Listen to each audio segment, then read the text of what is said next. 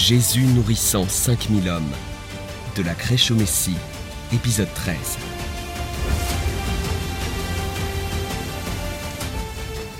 Jésus venait juste d'apprendre la mort de son cousin, de l'homme qui l'avait baptisé Jean-Baptiste.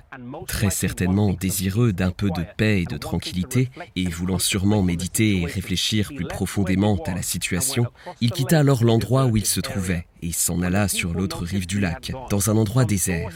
Quand la foule s'aperçut qu'il était parti, certains d'entre eux le suivirent, soit par barque, soit en faisant le tour du lac.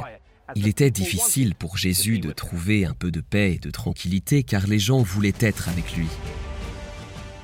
Voyant la foule qui s'était rassemblée, épris de compassion, Jésus passa toute la journée à guérir les malades et à enseigner à la foule. Malgré très peu de repos, il est resté toute la journée pour accomplir son ministère. La fin de la journée approchant, ses disciples s'approchèrent de lui et lui dirent que du fait qu'il soit dans un endroit désert, il n'y aurait pas de quoi acheter suffisamment de pain ou de nourriture pour nourrir la foule. Ils ont donc proposé de renvoyer les gens, ce qui leur permettrait d'acheter leur propre nourriture dans les villages voisins sur le chemin du retour. Jésus répond et dit, Donnez-leur à manger mais ils n'avaient aucune nourriture. Jésus demanda alors si quelqu'un aurait une quelconque nourriture.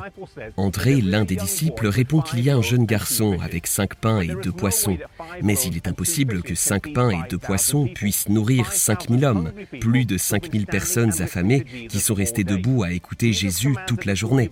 Jésus ordonne alors qu'on lui apporte la nourriture et qu'on fasse asseoir les gens. Jésus prit ensuite les pains, les bénit, les rompit, le donna à ses disciples qui les distribuèrent à la foule. Pendant que Jésus rompait les pains, ils continuaient à se multiplier miraculeusement. Jésus fit participer ses disciples à la distribution de la nourriture. Il prenait la nourriture des mains de Jésus et il devait la distribuer aux autres. Et ce n'est qu'en donnant de la nourriture qu'il recevait plus de lui. S'il ne distribuait aucune nourriture, il ne pouvait plus recueillir de nourriture auprès de Jésus. Il en est de même pour nous dans notre vie spirituelle. En partageant ce que nous savons de la parole de Dieu, il nous donne alors davantage de compréhension dans notre cheminement spirituel. Après que tout le monde eut mangé, une importante leçon spirituelle fut enseignée. Ils ne gaspillèrent pas de nourriture, mais ils ramassèrent tout ce qui restait.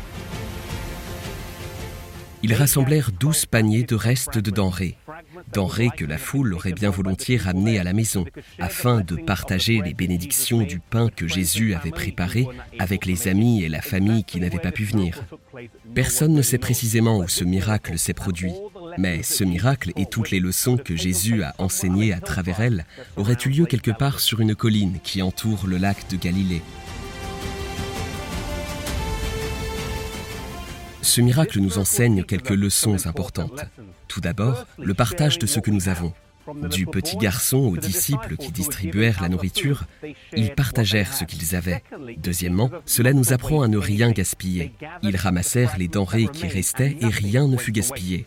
Nous voyons aussi que Jésus n'a pas opéré de miracle pour la curiosité des gens ou pour lui-même ou son propre plaisir. Il y avait un véritable besoin et Jésus y a répondu. Puissions-nous aujourd'hui apprendre ces leçons de frugalité, de générosité et la volonté de servir autrui, leçons que Jésus enseigna à travers ce miracle étonnant.